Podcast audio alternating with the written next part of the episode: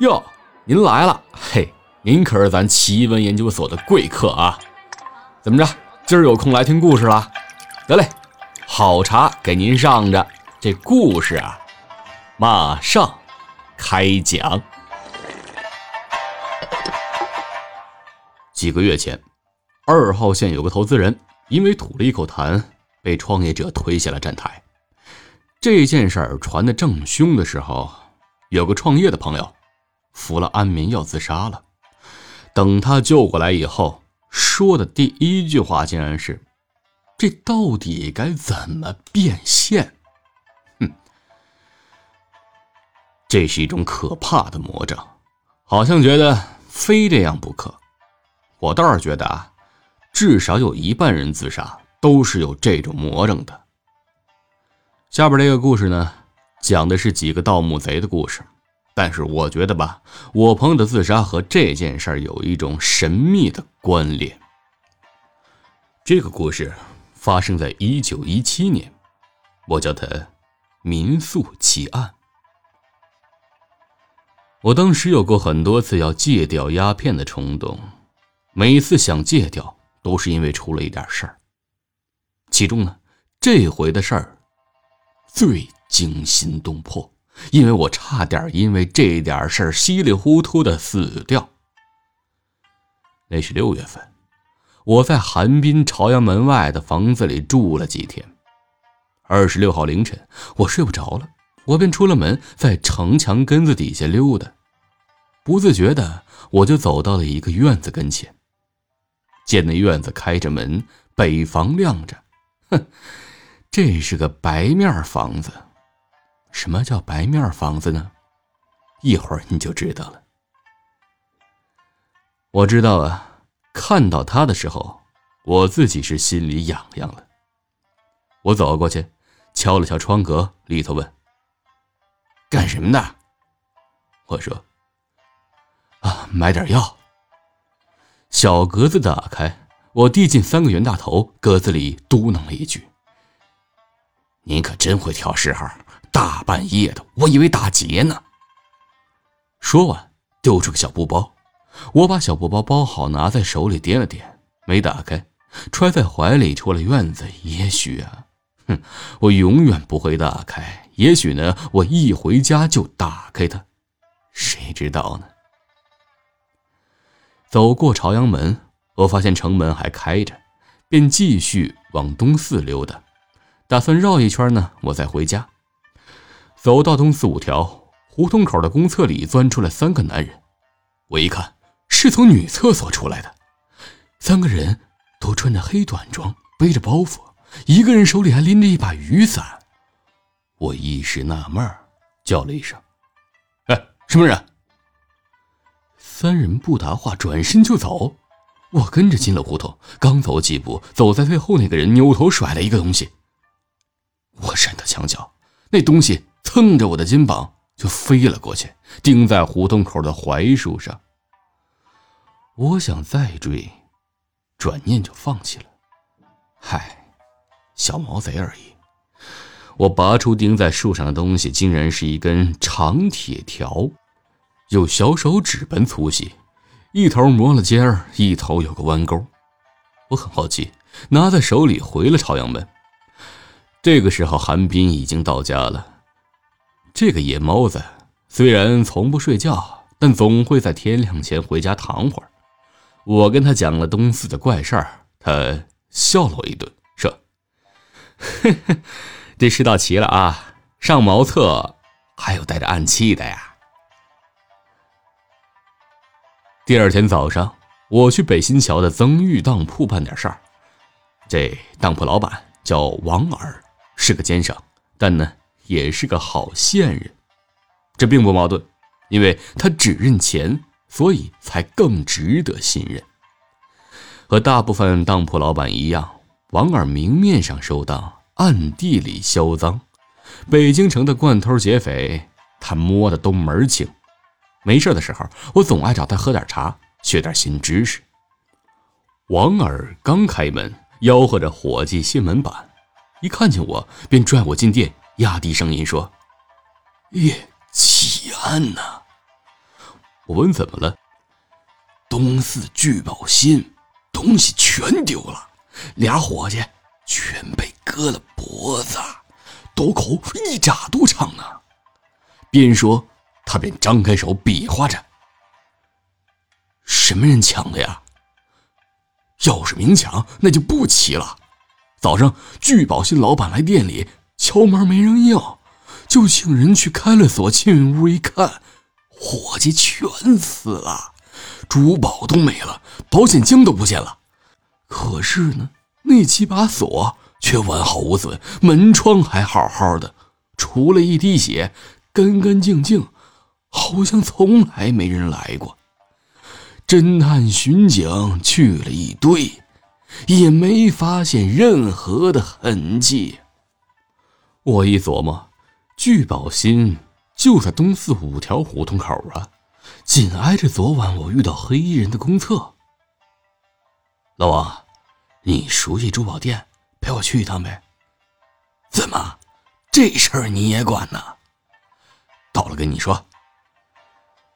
聚宝新门口有一群人。两个巡警正往外抬尸体，我看了一眼，都是一刀致命。王二打了个招呼，带我进了屋。果然像他说的，除了地铺的席子泡在雪里，除了地铺的席子泡在雪里，其他地方跟平常一样。王二问我：“这屋里就俩人，总不能互相磕脖子吧？再说保险柜也没了。”我拉他到街上，讲了昨晚我遇见的三个人。王二也觉得奇怪，但要是真的是他们干的，不明白是怎么进的屋。我问：“你问问这儿老板，屋里墙是好的吗？”早检查了，都是好的。王二说：“这几年太乱，好点的金店、珠宝店都怕偷，聚宝新连墙缝儿都堵上了。”聚宝新后墙和公共厕所之间有道缝隙，但是呢很窄，一个人钻进去都费劲。后来就用砖头把两头空隙给堵上了。王二带我进胡同看，空隙口的砖头砌了三四米，比聚宝新屋檐还高。我俩转了一圈，没发现什么，就回当铺喝茶了，也就没有再聊这事儿了。临走。王二突然问我：“你说那铁条？”我忽然想起一个事儿啊！我问什么事儿？他说：“最近有个叫王天芳的盗墓贼，常来曾玉当铺。他们有种东西，跟你说的很像。”王二一提醒，我倒想起来，那铁条像是盗墓贼用的。可盗墓贼到城里挖什么呢？王二约了个局，我带着那铁条和王天芳喝了一杯。原来，那三个人真的是盗墓贼。那铁条是盗墓贼用来探墓和从棺材上捞宝贝的。王天芳说：“能把铁条改成暗器的，只有裴大嘴。这人是大姓的盗墓贼，练过武，最早在曹锟军队里当排长。”北京闹兵变时，抢古董店被抓过，出来呢就改行盗墓去了。王二说：“哼，这是老手啊！聚宝心水深，不但收赃，还提供手枪子弹给土匪。这次偷的不着痕迹，肯定是黑道熟客，黑吃黑呀！”我笑王二：“哎。” 你不也跟黑道上挺熟吗？王二一撇嘴，捋了一把油亮的分头，说：“我们当铺能救穷人之急，靠的是真正的衣食父母。”说完，指了指王天芳。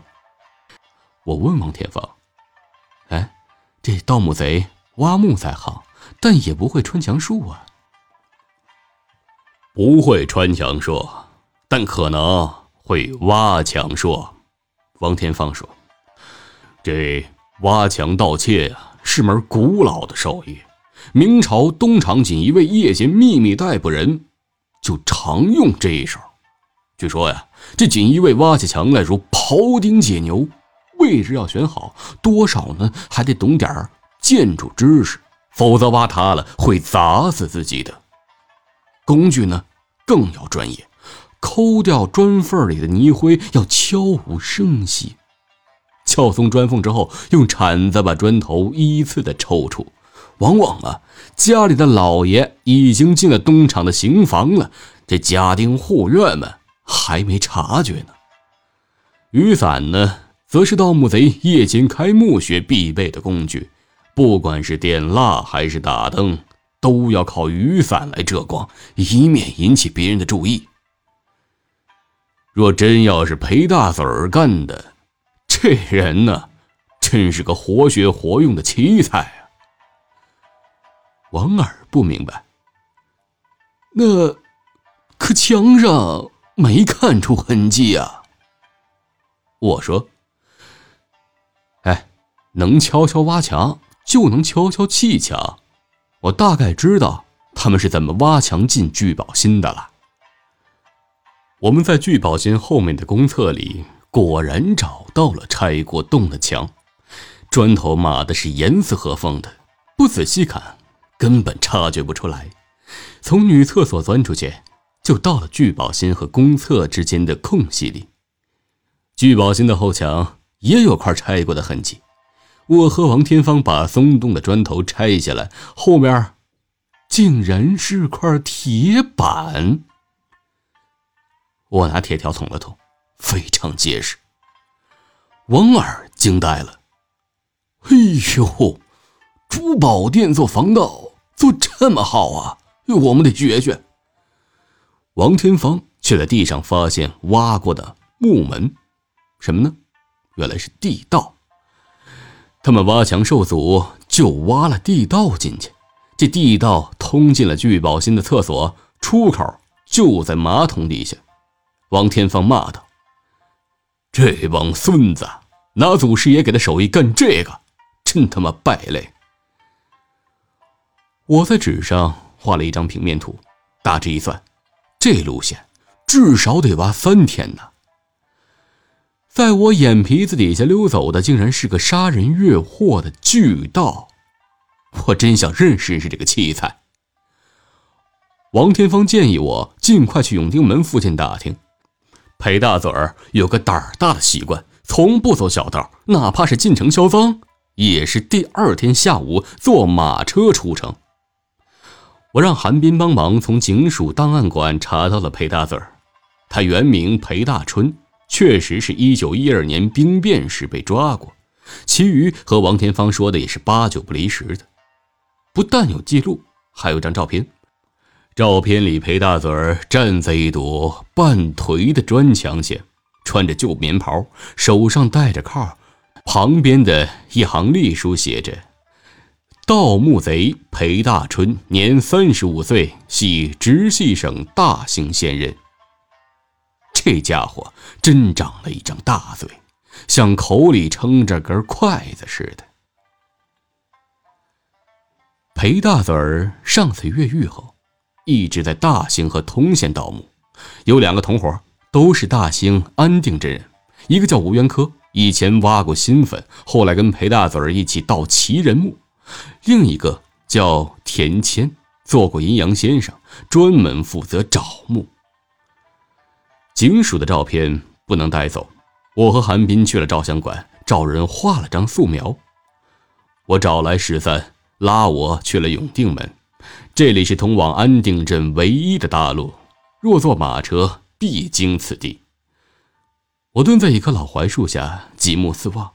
来往的路上真是空荡荡的，黄沙漫天。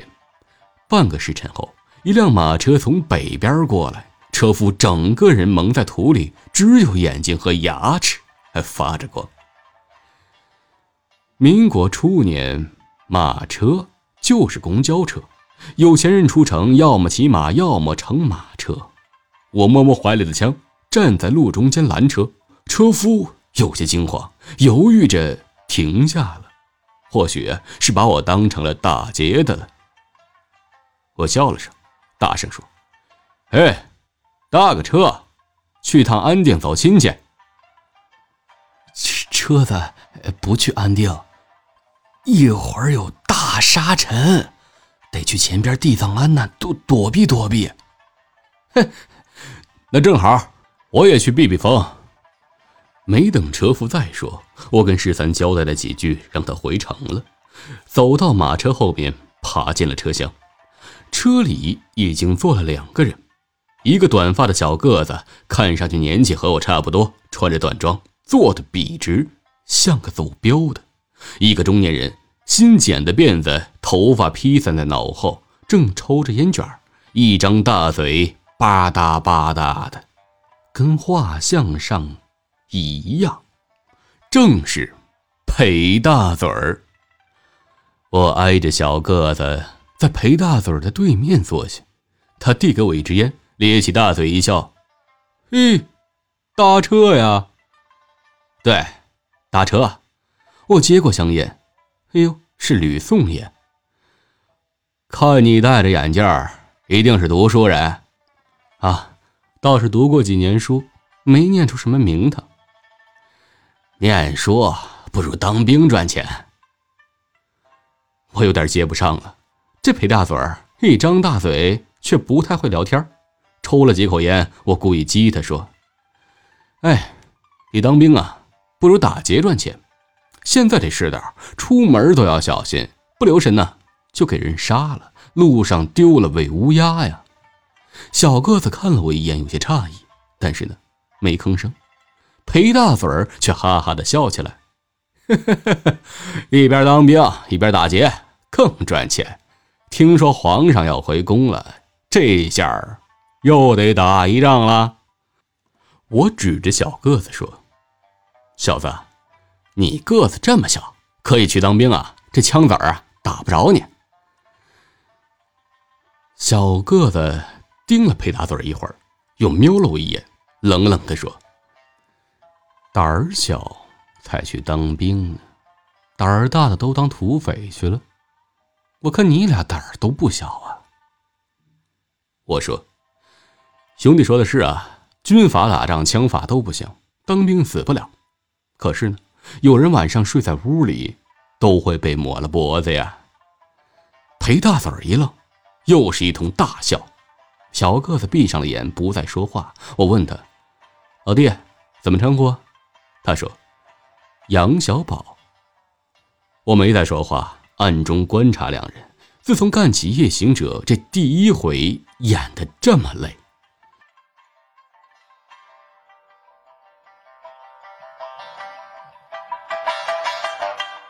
好了，今天的故事到这里就结束了。各位还想听什么故事？欢迎到我的评论区给我留言。同时呢。